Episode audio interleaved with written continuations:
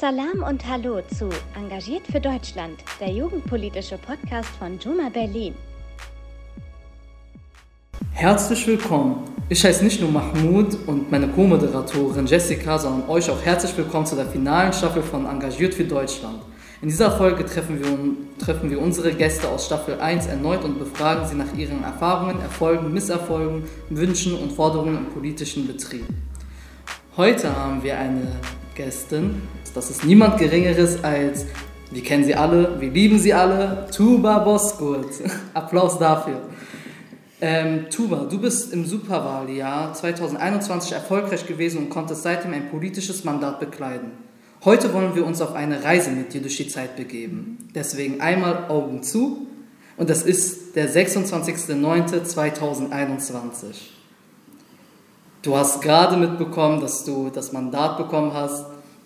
Kannst du uns so vielleicht sozusagen zu Beginn ein wenig vom Wahlabend und den darauffolgenden Tagen erzählen? War es ein Moment voller Euphorie oder gab es selbst ein wenig Zweifel Anfang, also anfangs? Äh, und, äh, und wie hast du sozusagen deine Rolle in, dein, in deinem neuen Mandat gefunden? Was fiel dir leicht, was fiel dir schwer? Ein paar Details behind the scenes. Ganz lieben Dank, lieber Mahmoud. Äh, danke für die Einführung. Ich muss mich bedanken äh, für, die, für die ganzen Vorschusslorbeeren. Aber die Liebe geht auch an euch zurück. Ganz herzlichen Dank, dass ich dabei sein kann wieder.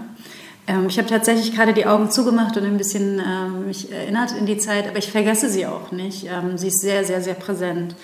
Ähm, ich habe ja das erste Mal kandidiert und das war für mich die allererste Erfahrung, vor allem als Direktwahlkreiskandidatin, ähm, ne, man ist ja so sehr im Fokus und präsent und irgendwie hängt ja plötzlich alles an diesem einen Tag. Ähm, daher war dieser Tag, der 26. war sehr, sehr emotional. Ähm, wir haben am Wahlabend hatte ich noch ein Interview mit der Deutschen Welle und bin dann äh, wirklich zu unserer Wahlparty von den äh, Grünen in Mitte. Im Wedding war die Wahlparty, da bin ich hingefahren, total aufgeregt, wirklich, ich glaube, so Bauchschmerzen, so positive Bauchschmerzen hatte ich mein ganzes Leben nicht. Ähm, jedenfalls der ganze Abend lief und ne, die ersten Hochrechnungen fangen, fangen dann schon ab 18 Uhr an, 18, 19 Uhr etwa. Und ich führte wirklich ab, dem, ab, ab der dritten Urne, glaube ich, ähm, die geöffnet wurde, war ich in Führung. Aber es war halt nie sicher. Zumindest ne, für jemanden, der das halt das erste Mal erlebt, denkst du halt immer, weiß ja nicht, es fehlen ja noch so viele Urnen.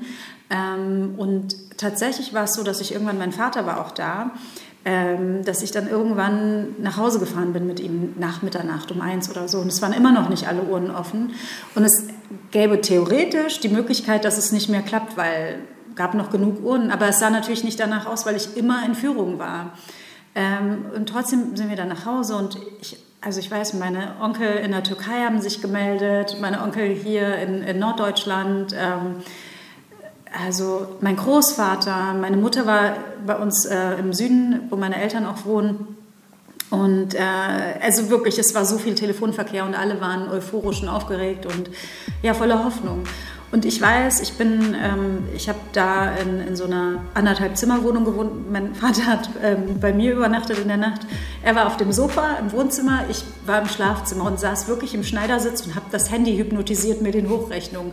Und irgendwann bin ich so wohl eingeschlafen und es muss, ich glaube, 4 Uhr, 5 Uhr oder so gewesen sein. Im Schneidersitz mit Handy in der Hand und bin aufgewacht, wie ich halt den Kopf irgendwie so auf der Schulter habe, an der Wand gelehnt. ähm, und genau, und dann habe ich meinen Vater ähm, am Telefon gehört, hat den Lautsprecher anspricht mit meiner Mutter. Meine Mutter weint. Mein Vater weint und schnieft auch, aber ich habe sie weinen hören. Ähm, ich muss jetzt auch wieder weinen. Ich war, es war sehr, sehr emotional.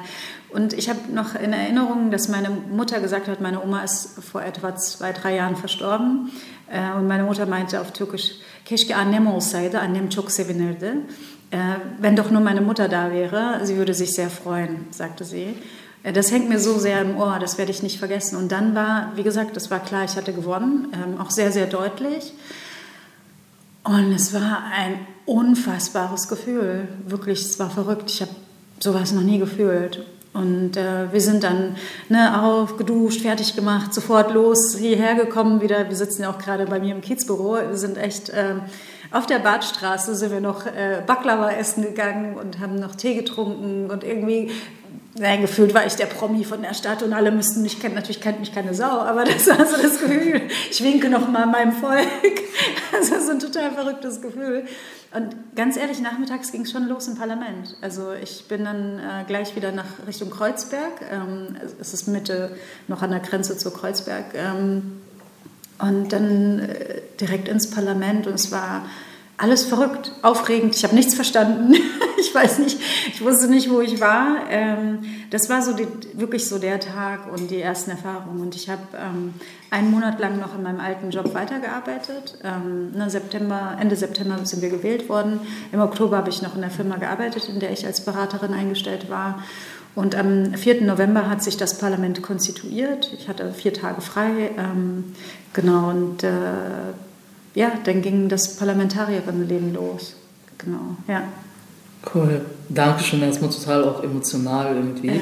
Ja. Äh, vor allem, wenn man selbst irgendwie äh, postmigrantisch ist und dann kennt man das so, voll diese Sätze irgendwie, ich bin total stolz auf dich ja. und vor allem für uns so, wo, äh, wenn man das von den Eltern hört, trifft das auch total jemanden. Äh, genau, aber irgendwann ging es ja dann auch los mit den äh, Koalitionsverhandlungen, dann ja. irgendwann auch im Parlament ähm, und wo du auch selbstverständlich auch als äh, Abgeordnete dort auch eine aktive Rolle auch ähm, hattest. Kannst du uns sozusagen einen allgemeinen äh, Einblick auch in die Zusammenarbeit innerhalb der Koalition oder im Koalitionsausschuss sozusagen geben und äh, sozusagen auch, auch ein kleiner Einblick in die Aus, ähm, äh, Aushandlungsprozesse, weil mhm. das sind so Dinge, die wir meistens nie verstehen, was so intern passiert, aber vielleicht so Aushandlungsprozesse für Dummies. Ja, überhaupt kein Problem. Ach, also ich finde das total normal, dass man das alles nicht weiß. Ich wusste vieles selbst auch nicht, ehrlich gesagt. Ähm, also es, fing, es fängt ja damit an, dass erst Sondierungen stattfinden ne? und dann gucken die Parteien, mit, dem, mit wem sie können und die größte Verantwortung oder die größte Macht in Anführungsstrichen liegt dann bei der Partei, äh, die die meisten Stimmen hatte. Und äh, das war die SPD, ähm, also 2021. Und die war nicht klar von Anfang an. Also wir haben nicht von der SPD das klare Bekenntnis dazu gehabt, dass sie das Bündnis, was wir vorher schon hatten, so fortführen wollen. Also wir haben schon verstanden, sie wollen mit uns weitermachen. An uns gab es auch keinen Weg, der vorbeigeführt hätte, aber es war nicht klar, ob sie nicht doch lieber die Ampel haben wollten, als ähm, Rot-Grün-Rot weiterzumachen. Und ähm, wir haben intern sehr viel darüber gesprochen, dass wir auf jeden Fall mit der Linken das Bündnis fortführen wollen. Und letzten Endes hat sich auch die grüne Fraktion stark gemacht dafür, dass dieses Bündnis so weitergegangen ist und nicht eine Ampel auch auf Landesebene entstanden ist. Ähm, das waren so die ganzen Gespräche, die vorher stattgefunden haben wir haben innerhalb der Fraktion dazu halt uns beteiligen können. Aber ne, auf der ähm, ja, Spitzenebene haben die, haben unsere Leute, Bettina Jarasch dann in dem Fall dafür gesorgt ähm, und auch die anderen, ähm, ja, Spitzen, das andere Spitzenpersonal, Antje Karpek, ähm, auch die damalige Fraktionsvorsitzende und Silke Gebel, die haben sich dafür eingesetzt, dass das dann so kam. Dann ähm, beginnen die, na, wenn man dann das äh, Bekenntnis hat, also man hat dann zusammengefunden und es ist klar, es soll eine Koalition in dieser Runde stattfinden, dann werden Fachgruppen eingeteilt, ähm, Fachverhandlungsgruppen entstehen. Ähm, für jedes Themengebiet äh, gibt es Gruppen in jeder Partei, in jeder Fraktion, die zusammenkommen. Und ich war in der Fachverhandlungsgruppe zu Verwaltung, Digitalisierung, Bezirke. Ähm, weil ich ja vorher Verwaltungsdigitalisierung auch beruflich, gemacht habe und war dann hauptsächlich mit dem Thema ähm, Digitalisierung beschäftigt, weil ne, das Verwaltungsthema auf Bezirkeebene ist mir nicht vertraut. Ich kenne das auf Bundesebene. Ähm, und dann verhandelst du. Du hast ne, sehr viel ist ja schon da. Du hast auch viel in deinem Parteiprogramm stehen und natürlich gibt es auch Arbeitsgruppen, die ja schon vorher was entwickelt haben. Und mit deiner Forderung oder mit deinen Vorstellungen gehst, gehst du in die Verhandlungen. Und äh, dann gibt es, also bei uns war das tatsächlich so, wir haben die Grundlage schon da gehabt. Wir haben sie hingestellt und haben gesagt, so auf der Grundlage würden wir gerne verhandeln. Und dann sagen die anderen Parteien, okay, das ist, äh, na, lasst uns damit starten. Und dann bringen die ihre Änderungen rein oder ihre komplett anderen Vorschläge, die noch hinzugefügt werden. Und dann arbeitet man wirklich mit Synopsen. Und du siehst dann immer so dieses, ähm, was die Vor Vorgängerversion ist, dann die zweite Version, die dritte und dann vergleicht man, was man wie reinholt, wie nicht. Das ist sehr technisch, sehr mühsam und man streitet, also so richtig viel Streit gab es in dem Themengebiet nicht, glücklicherweise. Es gibt andere Gebiete, da gibt es deutlichen Streit. Äh, und der ist auch nicht nie so richtig ausgebügelt worden. Da hat man sich geeinigt, dass man äh, unterschiedlicher Auffassung ist und hat so einen Kompromiss, so einen Formelkompromiss gefunden. Aber so im Verwaltungsdigitalisierungsbereich ähm, war es dann schon so, dass man teilweise über kleinste Begrifflichkeiten dann uneins war und dann ähm, versucht hat, irgendwie einen Weg zu finden. Genau, das ist so, so findet das statt. Und am Ende, äh, das Endergebnis, was diese Verhandlungsgruppe ähm, aus den drei Fraktionen dann ähm, auspaldowert haben, ausgearbeitet haben, geht dann äh, in die, ähm, naja, wie heißt die Gruppe? Ähm, also auf jeden Fall auf die höchste Ebene, wo dann ähm, Bettina Jarasch, ähm, Franziska Giffey und ich glaube, doch Klaus Lederer war es von der Linken. Also die sind drin und ein paar andere ähm, von denen, die halt als Letztentscheiderin, Fraktionsspitzenleute und so weiter, die da dabei waren, entscheiden dann. Und das, was dann noch übrig bleibt, ist dann letztlich der ganze Kompromiss. Und das ist echt viel, was dann wegfällt, was du dann noch am Ende noch reinverhandeln musst. Und da musst du die Leute nochmal überzeugen und nochmal dich einsetzen.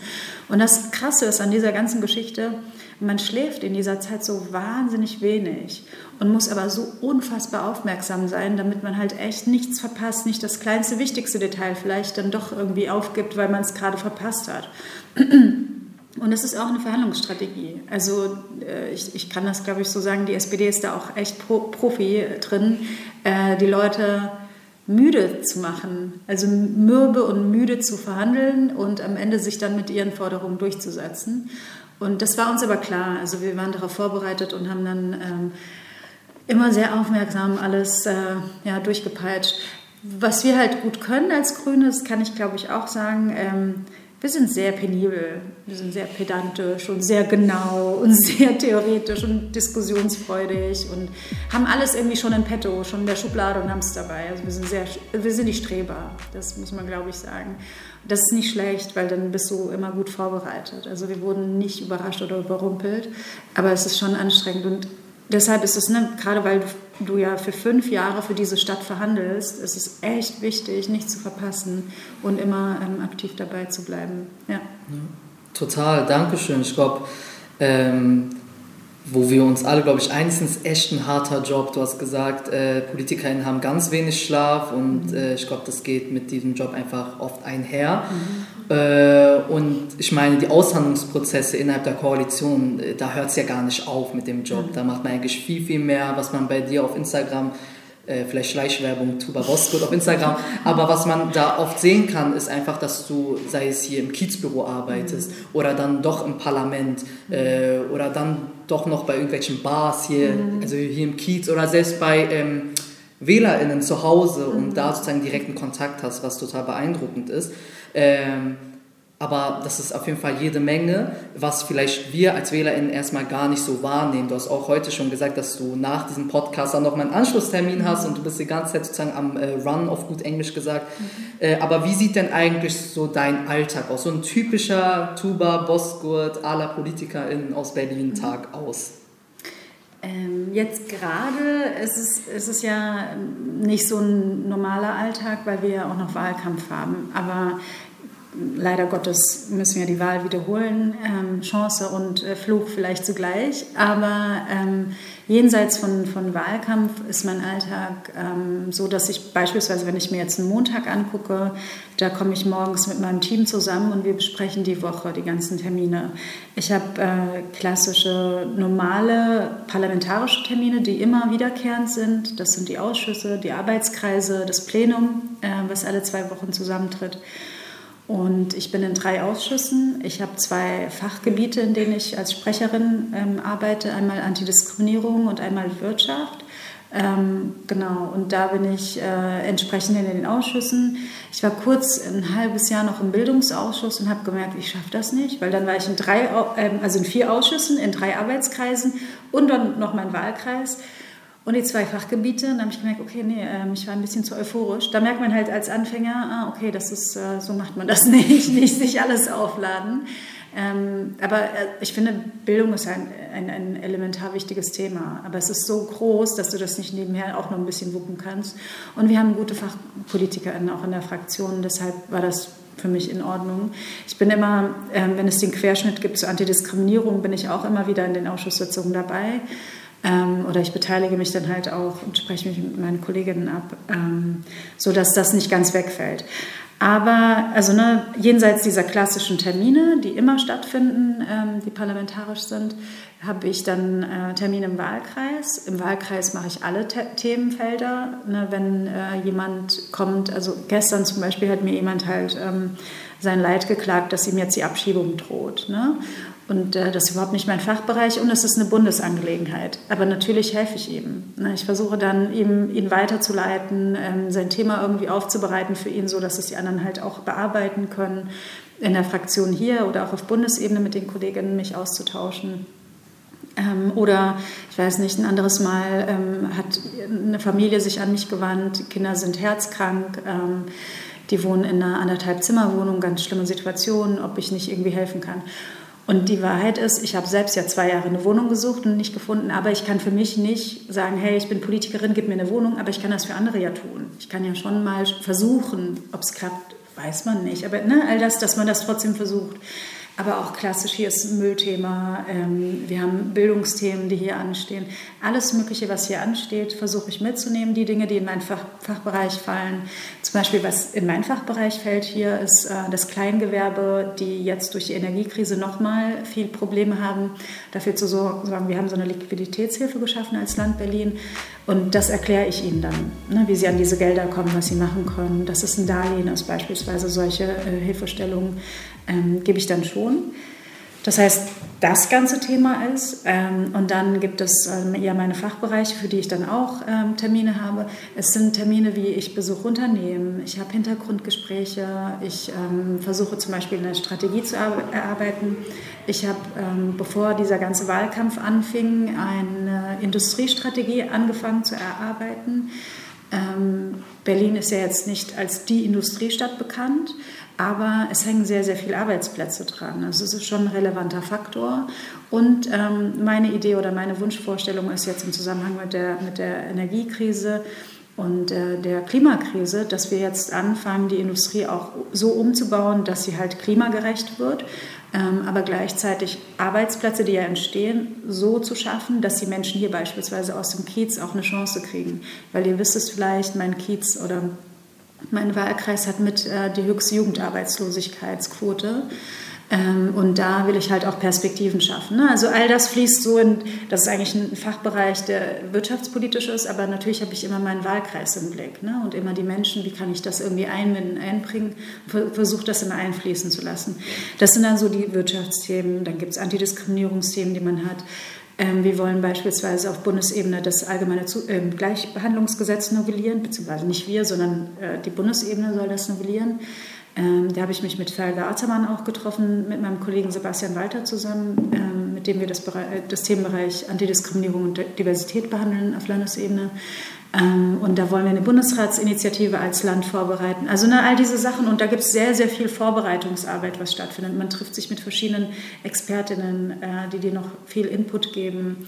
Ähm, und ne, das ist so die ganze Hintergrundarbeit, die man nicht mal richtig dokumentiert kriegt. Ähm, aber ja, sehr viel war im letzten Jahr eigentlich dieses Kennenlernen und Vorstellen von sich selbst und seiner Arbeit und auch von ihnen, dass man das mitnimmt und einfließen lässt. Genau. Und vielleicht, sorry, ich habe jetzt sehr viel gesprochen, aber ein, ein letzter Punkt. Ähm, wir haben im letzten Jahr den, den Doppelhaushalt beschlossen. Ähm, und da war es auch essentiell, mit diesen ganzen Einrichtungen und Menschen zu sprechen, um herauszufinden, wo müssen Gelder eigentlich hin, wo, also, ne, teilweise wurden Kürzungen vorgeschlagen vom Senat, wo sollten die Kürzungen auf gar keinen Fall hin und wo müssen sie dann stattdessen hinwandern. Ähm, genau deshalb führt man diese ganzen Gespräche auch. Ja. ja, also was man auf jeden Fall mitnehmen kann, ist echt viel, was man machen muss. Aber mhm. wo genau findest du eigentlich den Ausgleich, wenn du sagst, da, also das mache ich, ist es denn wirklich dieser Mitternachtsbaklava, wo du sagst, Leute, es war ein super Tag, wir waren voll produktiv, wir gehen jetzt Baklava essen oder ist es irgendwie ich gehe jetzt mal trainieren irgendwie äh, im Fitnessstudio oder ist das mit Zeit mit der Familie, ist das einfach mal meditieren, Yoga, was auch immer? Oh Gott, das ist so ein leidiges Thema. Ähm, Nichts davon mache ich gerade, um ehrlich zu sein, weil ich für nichts Zeit habe. Aber das ist, also, ich finde das nicht richtig. Ich will, also, wir haben ja, wir haben ja gesellschaftlich das Problem, dass wir das so ein bisschen fetischisieren, so viel zu arbeiten. Oh, wie geil ist man dann? Man ist so busy, busy, busy. Das ist schlecht, das ist nicht gut. Ähm, ich ich sage das auch nicht, weil ich mich toll fühle. Deshalb ist es schlimm, dass ich wirklich keine Freizeit habe. Ich bin wahnsinnig froh, dass ich meine Katze habe, ähm, von der ich immer mal wieder was poste. ähm, nee, wirklich, weil ich glaube, ich würde sonst durchdrehen, weil ich wirklich keine Zeit habe. Aber ich habe mir fest vorgenommen, äh, wenn die Wahl vorbei ist und ich inshallah äh, wieder das Mandat erringen kann, äh, möchte ich echt wieder anfangen, Sport zu machen und mehr Zeit für meine Leben haben. Also das vermisse ich so sehr. Ich spreche kaum, also ich habe ich habe drei Geschwister, ich habe kaum Zeit für die. Äh, und die werfen mir mal was rüber, so und dann, also, weiß nicht, ein lustiges Video oder so, und dann lacht man, haha, also mit Emojis. Ich habe noch nicht mal Zeit, um mit ihnen gemeinsam zu lachen. Die kriegen dann von mir ein Emoji. Das ist echt nicht schön. Ich glaube auch nicht, dass die Erwartung von den Menschen ist, äh, dass man sich verausgabt, sondern dass man halt einen ganz normalen Alltag noch haben kann. Ähm, ich bin einfach nur also ich hatte sehr viel Power, habe immer noch sehr viel Power und ich habe halt Lust, ähm, loszulegen, viel zu tun für die Menschen. Und das, ähm, ne, ich muss halt aufpassen, dass ich nicht ähm, mich selbst ausbeute und dann schneller an meine Grenzen komme, sondern dass ich diesen Ausgleich schaffe. Ja, und vor allen Dingen, wie gesagt, für meine Lieben, die mich ja hierher auch getragen haben, da sein kann. Genau. Ja, echt cool. Dankeschön dafür. Äh, du hast ja jetzt schon fast alles ausgelegt, äh, was sozusagen dein Beruf äh, mit mhm. einhergeht oder wie dein Alltag aussieht. Ich würde tatsächlich jetzt den letzten Teil des ersten Teils des der Podcasts auch so beenden, wie ich den angefangen habe. Also mhm. deswegen einmal kurz wieder Augen zu. und es ist, also wenn du jetzt vor dir die Tuba von 2021 siehst, die sich, äh, also die gerade kandidieren wollte. Und du hast jetzt das gerade alles erzählt, was passiert in den nächsten äh, zwei Jahren schon. Hätte Tuba von 2021 trotz dessen immer noch kandidiert und hätte nichts, also doch nicht irgendwie anders gedacht oder doch mehr gezweifelt oder so? Nein.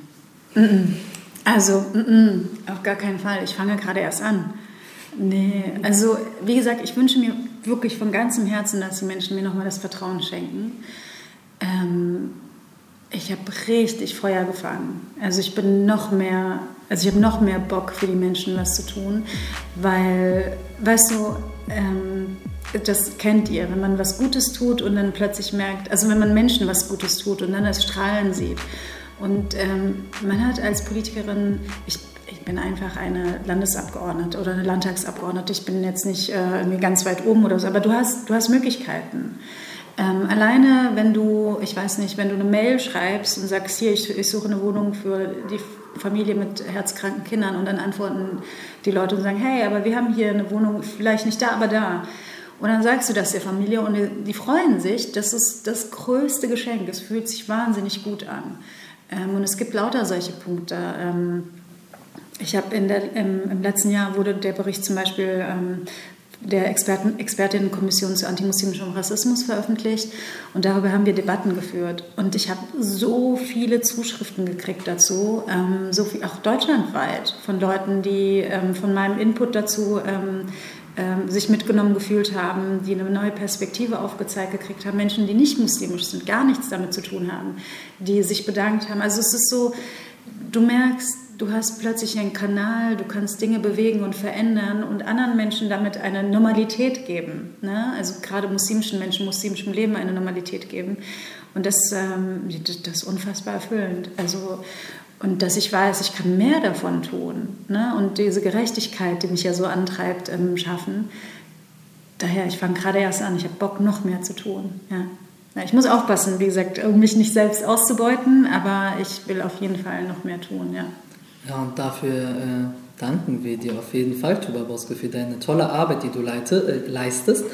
Ähm, damit äh, würde ich mich auch erstmal bedanken. Aber jetzt kommen wir auch zum viel spannenderen Teil, liebe ZuhörerInnen. Und zwar mit den viel cooleren Fragen von meiner Co-Moderatorin, denn es sind eure Fragen, und zwar die Community-Fragen.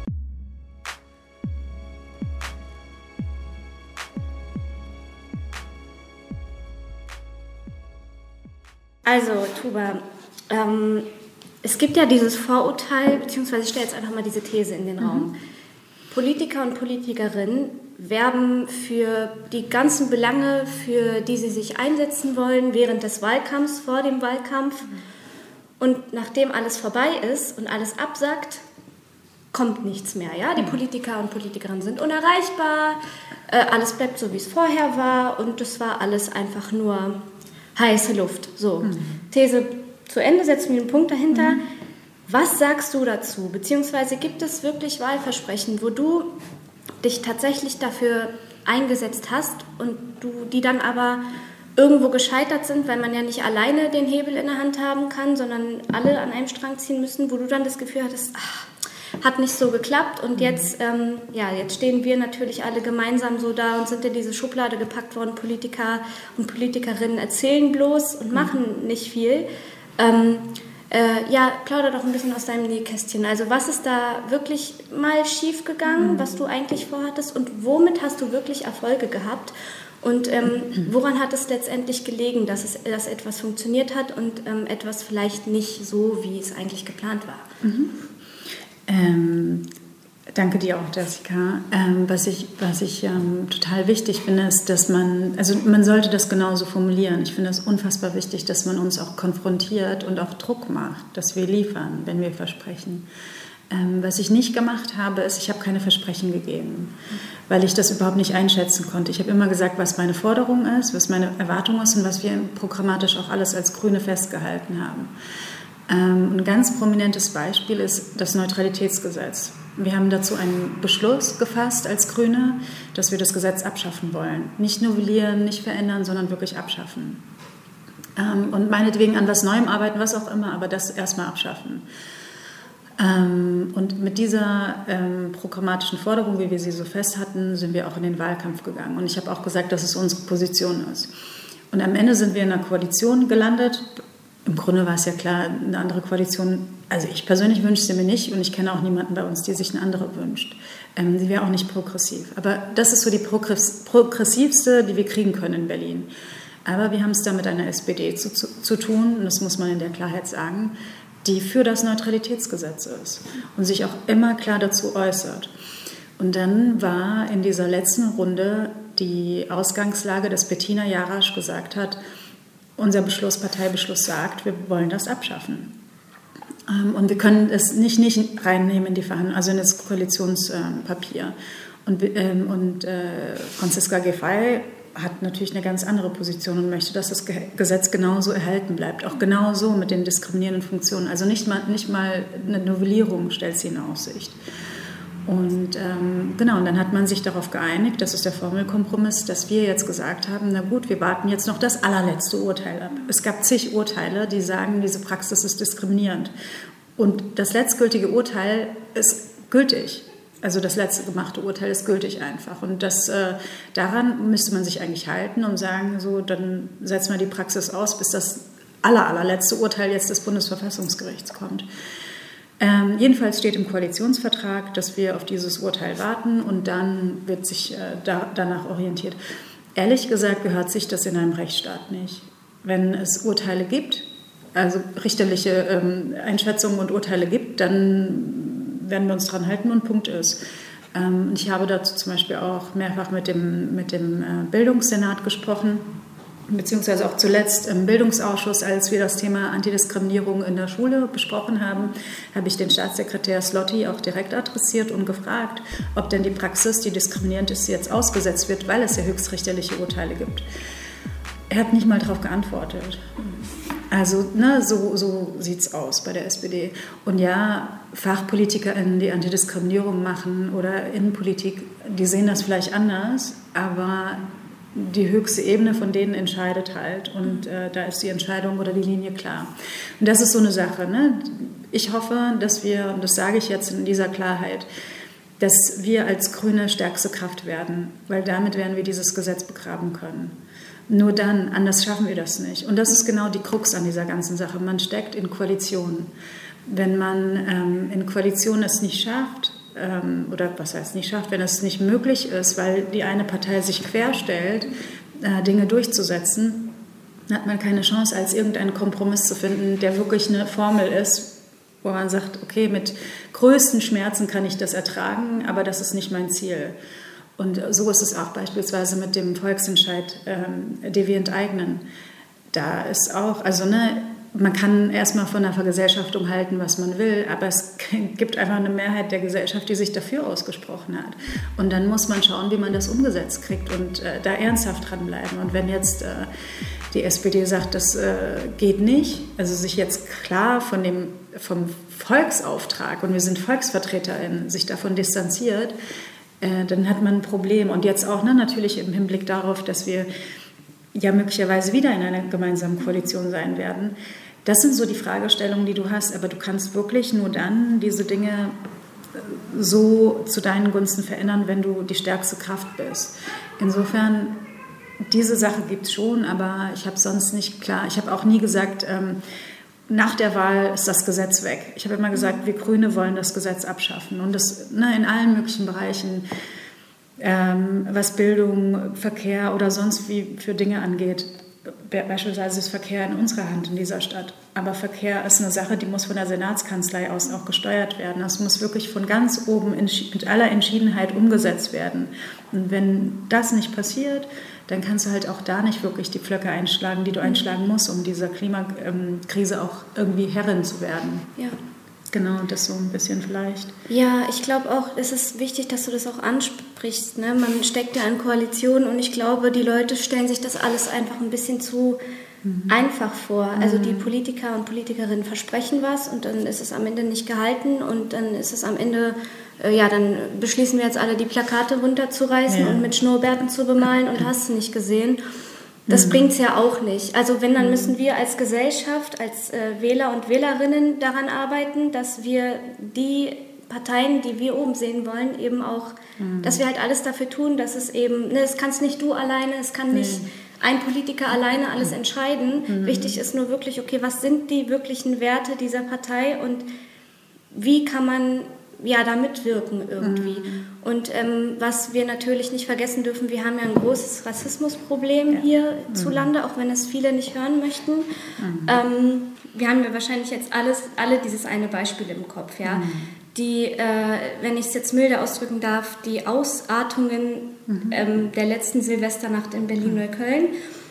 Konstruktive Kritik ist immer wunderbar, mhm. ja. Also sei es jetzt die WM in Katar, die natürlich auch nicht gerade super ablief. Ich drücke mich jetzt einfach ein bisschen nett aus. Mhm. Die, äh, ja, die Randalierungen in der Silvesternacht. Mhm. Wenn man konstruktiv bleibt, ist alles schön und gut. Aber ich habe das Gefühl, beziehungsweise es ist eigentlich ähm, klar wie sonst was, dass da viel auch unter die konstruktive Kritik, viel Rassismus, viele mhm. Vorurteile. Ne? Mhm. Es blieb nicht mehr so plötzlich wurde sich über, wurde über gescheiterte Integration gesprochen mhm. von Menschen, die, seit, die schon seit der fünften Generation hier mhm. aufgewachsen sind. Das sind unsere Kinder, das sind unsere Leute, das, mhm. sind, das ist Deutschland. Ja? Mhm. Ähm, ja. Oder die hier, Katar zum Beispiel, da wurde nicht nur über die Missstände gesprochen, sondern plötzlich sich über die Kleidung lustig gemacht, mhm. über die Turbane lustig gemacht. So, Leute, bleibt doch bitte beim Thema. Ähm, ja, und da wäre jetzt spannend von dir zu hören, was können wir als postmigrantische Community dagegen machen, beziehungsweise sollten wir uns nicht eigentlich, also ich habe das Gefühl, wir drehen uns im Kreis. So, wann, wann ist es wirklich so weit, dass wir sagen können, wir haben uns jetzt so weiterentwickelt, dass wir akzeptiert werden, beziehungsweise dass wir auch dagegenhalten können mit aller Kraft und das nicht mhm. die ganze Zeit ähm, ja, nur dagegen geschossen wird. Mhm. Wie können wir richtig dagegenhalten? Oh, das ist auch ein richtig, richtig gutes Thema. Vor allen Dingen die Überleitung hast du wahnsinnig gut gemacht. Das muss ich mir abgucken. Das war echt gut. Danke. ähm, ich glaube, und das sehe ich in meinem Wahlkreis auch, es fehlt an Räumen für Jugendliche, es fehlt an direkter Ansprache für Jugendliche, es fehlt an Angeboten, es fehlt an Perspektive, an Bildungschancen für Jugendlichen hier. Wenn du mit den jungen Menschen hier sprichst, du erlebst ständig irgendeinen, der sagt, er hat die Schule geschmissen. Dann sagst du, warum? Ja, waren, der Lehrer war aber nicht, ja, ne, benutzen dann irgendwelche Vulgärwörter, aber der Lehrer war so und so zu mir. Und dann horchst du ein bisschen nach und hörst, die wurden diskriminiert. Die wurden ausgegrenzt, die haben nie eine Chance gekriegt. Und ne, die Kinder kommen in die Schule und das Erste, was sie hören, ist, ja, du musst, äh, ich weiß nicht, in diese, Schule, in diese Klasse, weil du sprichst ja nicht gut Deutsch. Okay, es sollte nicht sein. Keiner soll das gutheißen, dass die Kinder, die hier geboren sind, nicht gut Deutsch sprechen. Das ist aber nicht das Problem. Ein Kind ist nicht weniger intelligent, nur weil es der deutschen Sprache noch nicht mächtig ist. Und da, dass man da mal ansetzt und den Kindern mal wohlwollend entgegentritt, statt sie stigmat zu stigmatisieren von vornherein, das wäre schon so ein riesen Switch. Damit würden die Kinder sich ja auch nicht die ganze Zeit ähm, geothert, geandert oder alienated, wie man es auch auf Englisch sagen könnte, fühlen. Sie fühlen sich ja immer als Fremdkörper in ihrer eigenen Stadt, in ihrem eigenen Kiez. Und dann gehen sie in eine Schule, was sich für sie fremd anfühlt, weil sie dort als Fremde behandelt werden. Und dann hast du sie auf der Straße im Gesundbrunnen-Center, geh tagsüber hin, das sind Kids. Das sind Kids, die jetzt eigentlich in der Grundschule oder vielleicht in der weiterführenden Schule sein sollten. Die hängen da ab. Das ist ein Riesenproblem. Wenn wir das nicht angehen, wenn wir das nicht mit einer Ernsthaftigkeit angehen, Perspektiven schaffen, dann, ne, also neben der Bildung, der Schule, dann Räume schaffen, wo, wo, Kinder zusammenkommen können, wo man sie empowert, wo man ihnen Perspektive gibt, wo man ihnen Möglichkeiten gibt, Hobbys nachzugehen. Man darf nicht vergessen, das ist auch einer der ärmsten Wahlkreise in Berlin. Die Kinder haben keine Chancen, zu Hause Hobbys zu haben. Was gibt es? Es gibt nichts für sie dann braucht es erst recht Einrichtungen, die ihnen irgendetwas bieten kann. Wir sind eine reiche Gesellschaft. Es ist nicht so, als würde es uns schlecht gehen. Übrigens ist die Berliner Wirtschaft gewachsen in den letzten Jahren, trotz der Pandemie, trotz des Krieges. Und wir haben noch keine Rezession und hoffentlich geraten wir auch nicht in eine. Also ich will sagen, wir haben echt viel, woraus wir schöpfen können. Und wir tun es nicht. Und was machen wir? Wir machen jetzt wieder einen runden Tisch, um über Jugendkriminalität oder Jugendgewalt zu sprechen. Ja, danke für nichts. Ich brauche nicht noch ein Schaufensterprojekt. Ich brauche die Projekte, die es jetzt gibt. Dafür brauche ich Geld. Da bitte schön Geld reinpumpen und nicht neue aus dem Boden stampfen. Daher, und ich finde das deshalb verlogen, ich sage es mit der Härte, weil es mich ärgert, weil ich in diesem Kiez auf der Straße diesen jungen Menschen begegne. Und übrigens war hier, genau die Soldiner Straße war ein Hotspot für Gewalt. Ich kam an am 1.1., die Bushaltestelle war in die Luft gesprengt. Mhm. Also war alles weg, es war nur noch der Rahmen da. Das ist nicht cool, das ist schlimm, das ist scheiße. Sorry für die Vulgärsprache. Aber die Menschen hier ringsrum, das sind alles migrantisierte Menschen. Die standen mit mir an der Bushaltestelle und haben sich geärgert. Mhm. Es ist nicht so, als fände das irgendjemand gut hier. Die finden das alle genauso schlimm. Und die haben aber genauso wenig die Zugänge mehr zu ihren Kindern. Weil diese Gesellschaft nichts tut, damit diese, diese Kinder sich hier als Teil sehen und sagen, das ist meine Straße, das ist mein Kiez, das ist meine Ecke. Das passiert nicht und das ist unsere Aufgabe als Politik, da ernsthaft Politik zu betreiben und ihnen ernsthaft eine Hand auszustrecken. Und nicht sie kurz hinzuhalten, so ein kleines Fingerchen und dann schnell wieder wegziehen, weil das nächste Projekt ruft, das nächste Schaufensterprojekt ähm, sich anbahnt. So können wir nicht Politik machen. Das ist natürlich, äh, gerade wenn es um die jüngere Generation geht, ey, streck den doch mal eine Hand hin. Und deswegen mhm. finde ich es super, dass du das ähm, so beschrieben hast. Man kann ein Haus nicht vom Dach anfangen zu bauen, sondern man mhm. muss wirklich von vorne anfangen. Und das ist auch immer wieder mein Gedanke, immer wieder aufs Neue. Ja. Und wenn wir jetzt schon bei der, ähm, ja, bei der jungen Generation sind, dann gehen wir noch mal über zu den Klimaaktivisten und Aktivistinnen. Mhm. Also ähm, in, den letzten, in der letzten Zeit konnten sie sich ja auch wirklich ähm, ja, medial auch sehr große Aufmerksamkeit bekommen. Mhm. Äh, ja, sie stoßen bei vielen natürlich auf ähm, sehr viel Verständnis, weil wir stecken nun mal in einer Klimakrise. Mhm. Es ist halt so. Mhm. Äh, inwiefern wir sie noch aufhalten können, wir könnten sie vielleicht ein bisschen lindern, aber so komplett aufhalten. Ich meine, wir sind mitten im Prozess. Mhm. Da setzen sich wirklich junge Menschen dafür ein, dass sich endlich etwas ändert, dass wir zurückrudern, dass wir sagen, ey, mhm. wir stehen auf dem Spiel. Wir als ja. Menschen. Wer weiß, wie viele Generationen, was die Generationen nach uns noch durchmachen werden. Mhm. Ob es überhaupt noch welche geben wird, wenn ich jetzt mal so extremisieren darf. Ähm, Natürlich stoßen sie aber auch auf viel Unverständnis. Wenn ich mir vorstelle, ich möchte zur Arbeit fahren, ich habe ein Kind hin, hinten auf dem Rücksitz, das muss zur Schule. Der Lehrer hat gesagt, kommst noch einmal zu spät, hier droht dir Suspendierung. Mhm. Und dann klebt, kleben sich da drei Kinder auf die Straße und ich komme nicht weiter und bin natürlich erstmal super doll verärgert. So, was macht man da? Wir stecken in einem Zwiespalt. Was hm. sagst du als Politikerin, die sich ja in, die in einer Partei ist, die sich ja sehr für Klima auch einsetzt? Hm. Wie kann eine klimagerechte Politik funktionieren ähm, und wir alle gemeinsam abholen können, dass die Leute pünktlich zur Arbeit kommen, dass aber auch äh, nicht ähm, die ähm, Luft verschmutzt wird, wird hm. ohne Ende äh, sich die Leute ärgern, oh, jetzt muss ich schon wieder meine Niere äh, abgeben für ein bisschen äh, Tank. also was, wie, was, was könnte man deiner Meinung nach da in der Politik verändern? Ähm, auch wieder eine sehr, sehr gute Frage. Ich ich bin echt begeistert von der Community. Echt wahnsinnig coole Fragen und sehr ernsthaft wichtige Fragen. Ja. Ähm, aber das ist in der Tat eine sehr, sehr wichtige Debatte. Und ja, die Grünen haben das Kernanliegen Klimaschutz, Klimaneutralität schaffen oder das Klimaziel von 1,5 Grad erreichen äh, des Pariser Abkommens. Da sind wir nicht. Und äh, dahin zu kommen, ist wahnsinnig schwer. Also es ist ja eine Gerechtigkeitsfrage. Ne? Und du hast jetzt gerade von den nachkommenden Generationen gesprochen. Das ist die andere Gerechtigkeitsfrage, die es ja auch gibt. Aber es gibt auch eine Flächengerechtigkeitsfrage. Wie viel Platz ist gerechterweise bei wem? Aber dann wäre es doch logisch, also wenn man, wenn man diese Frage logisch beantworten wollte, wäre es doch einfach zu sagen, naja, der nimmt so viel Prozent des Raums eigentlich äh, oder kommt, ne, benutzt äh, so viel Prozent dieses Verkehrsmittel, dann kriegt er so viel Prozent des Raums. Eigentlich ganz banal. Du kriegst es nicht erklärt. Es ist unfassbar, die Emotionalität, die Unsachlichkeit, wie diese Diskussionen geführt werden.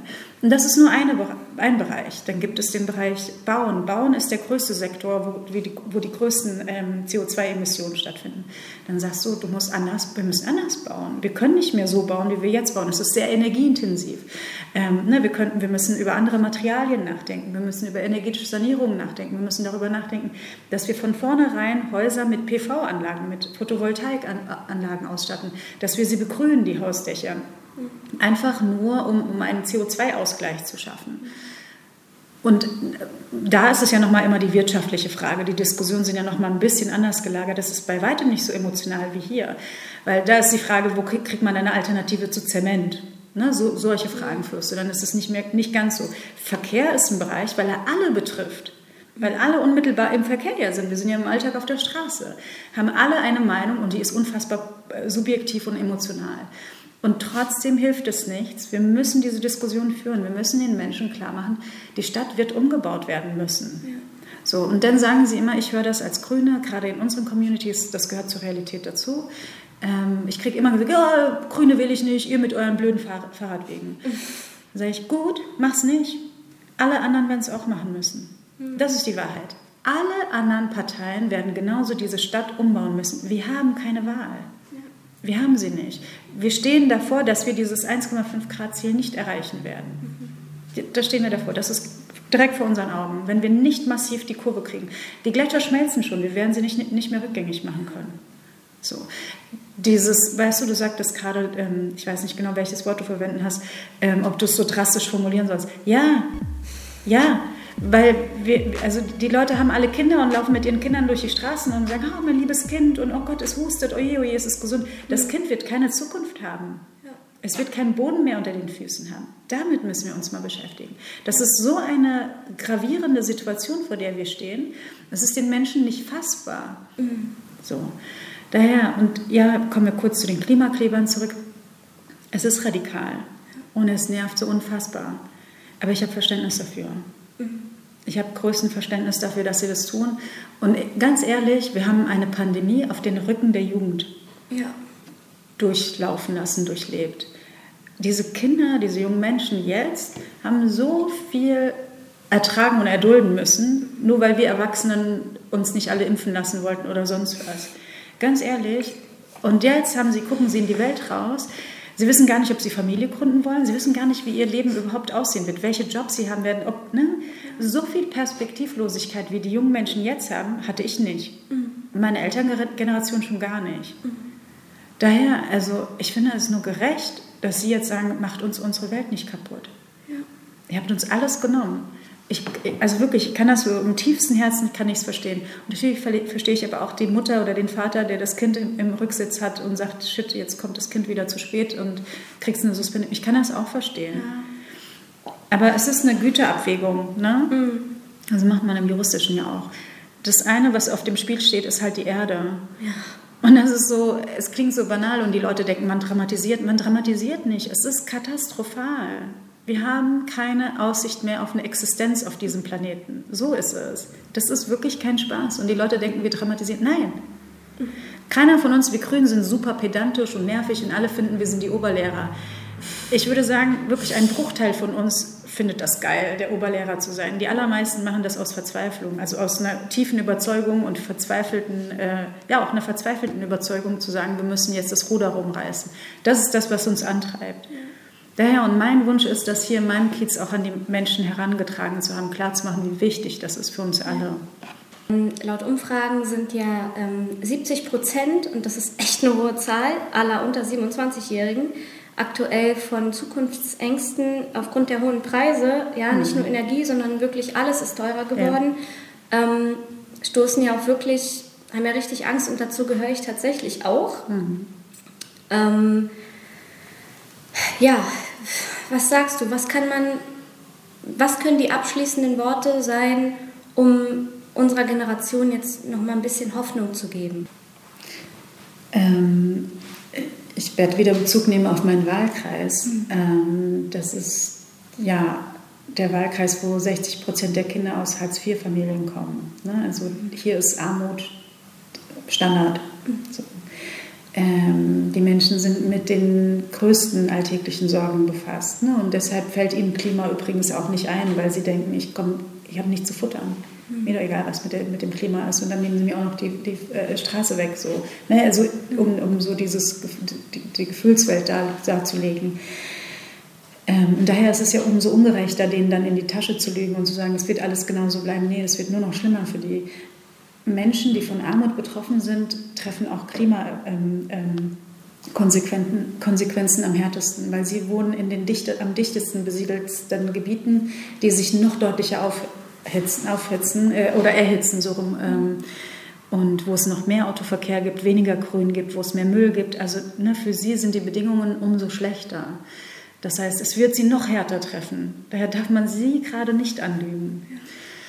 Ähm, aber das nochmal, um diese, diese ähm, Verbindung zu dem Klimathema zu schaffen.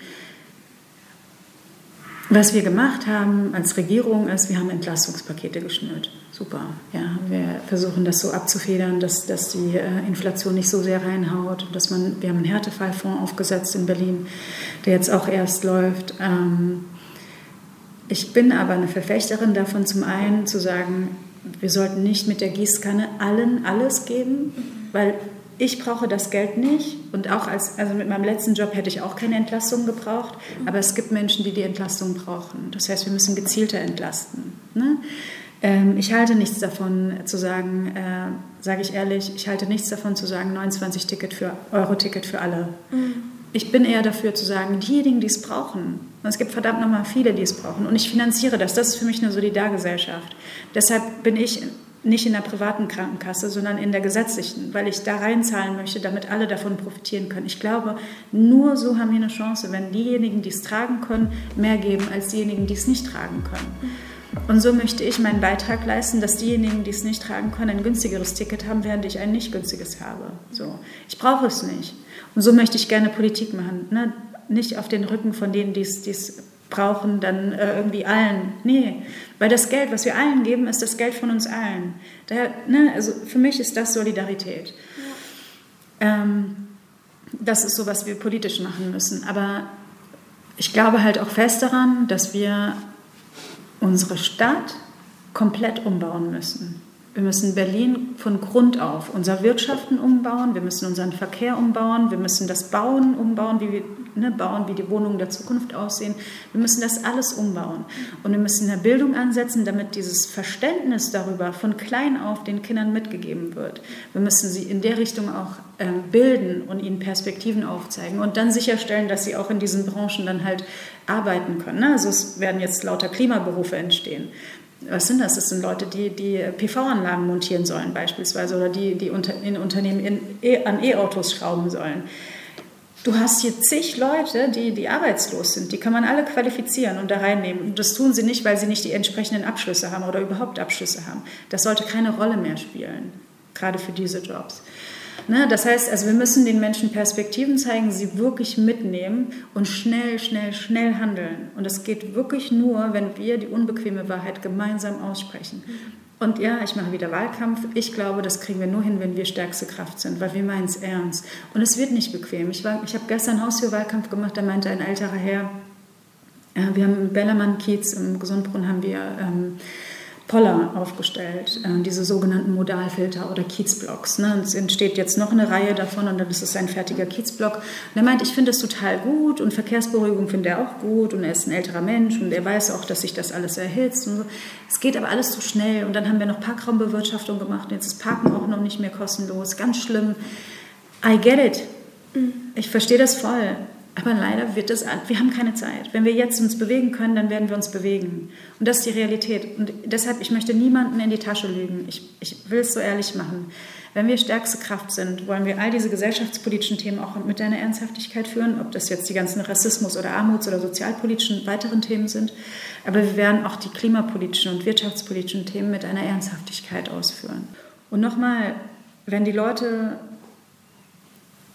die euch zuhören, die Teil eurer Community sind, daran glauben, dass wir eine Zukunft brauchen, die gerecht ist, die ähm, Menschen unterschiedlichster Herkünfte eine Perspektive bietet und eine Existenz für alle Menschen sichern soll, dann müssen sie zur Wahl gehen. Ich will nicht nochmal sagen, wählt grün, aber ich glaube wirklich mit einer Ernsthaftigkeit nachdenken. Was will ich? Und sich wirklich die Frage stellen, bin ich gerecht in meinem Alltag? Weißt du, und das müssen wir uns alle fragen. Nehme ich mir nur so viel, wie viel mir zusteht, oder nehme ich von anderen Platz ein, Zukunft weg, Chancen weg, mache ich das? Ja. Und wenn man ernsthaft solidarisch sein muss, dann muss man auch wissen, dass man manchmal ein paar Schritte zurücknimmt und manchmal nicht das neueste Auto, das neueste Handy oder die coolsten Klamotten oder die meisten Sachen haben muss, sondern wirklich sich daran gewöhnen. Und also, ne, ich bin, ich bin Muslima, das ist für mich auch durch und durch muslimisch, genügsam zu sein. Ja. Und das ist etwas, was wir vergessen haben. Wir leben in so einer Fülle. Wisst ihr noch, am Anfang der Pandemie, als man dann plötzlich leere Regale gesehen hat und Angst hatte? Mhm. Aber eigentlich sollten wir damit keine Berührungsängste mehr haben. Ich will nicht, dass wir leere Regale haben, so nicht, aber ich will, dass wir uns klar machen, wir brauchen den ganzen Kram nicht, den wir haben. Mhm. Ne, dass wir merken, genügsamer, Schritt für Schritt, sich so ein bisschen zurücknehmen und wissen, dass man ja eigentlich von anderen Menschen was nimmt, wenn man mhm. mehr hat. Ja. Das ist es. Es gibt so ein, so ein Gleichgewicht in dieser Welt. Und für dieses Gleichgewicht sollte man sich seiner Verantwortung bewusst sein. Ja. Wow, das war jetzt ein sehr schöner Abschlusssatz. Dankeschön. Also ich glaube, ähm, was ich jetzt aus dem letzten Abschnitt mitgenommen habe, ist für uns alle, was wir alle mitnehmen sollten, ist Bescheidenheit, ist, glaube ich, auch irgendwo der Schlüssel. Mhm. Hochmut kommt immer vor dem Fall. Mhm. Und ähm, ich habe in einem wunderschönen Buch gelesen, ähm, Irgendwer muss anfangen. Mhm. Auch wenn andere nicht kooperativ sind, fang bei dir selbst an. Immer bei sich selbst anfangen. Es bringt nichts, wenn wir den Ball die ganze Zeit hin und her schieben und immer alles auf andere abwälzen. Was wir tun können, ist eben einfach ähm, das Nötigste. Und wenn jeder das Nötigste tut, dann wird das schon reichen. Mhm. Und mit diesen hoffnungsvollen Worten möchte ich dir jetzt erstmal, also erstmal möchte ich dir dafür sehr danken, auch für deine ausführlichen Antworten. Es war äh, wirklich sehr, sehr schön, dir zuzuhören. Es war sehr schön, das alles irgendwie ja, mitzunehmen, jetzt auch für mhm. den restlichen Tag und fürs Leben. Und äh, wir wollen auch euch dafür danken, dass ihr ähm, ja, eingeschaltet habt und zugehört habt. Und ähm, ja, dann bis zur nächsten Folge. Macht's gut. Ganz lieben Dank. Das war Engagiert für Deutschland, der jugendpolitische Podcast von Juma Berlin gefördert durch das Bundesamt für Migration und Flüchtlinge im Rahmen der Deutschen Islamkonferenz.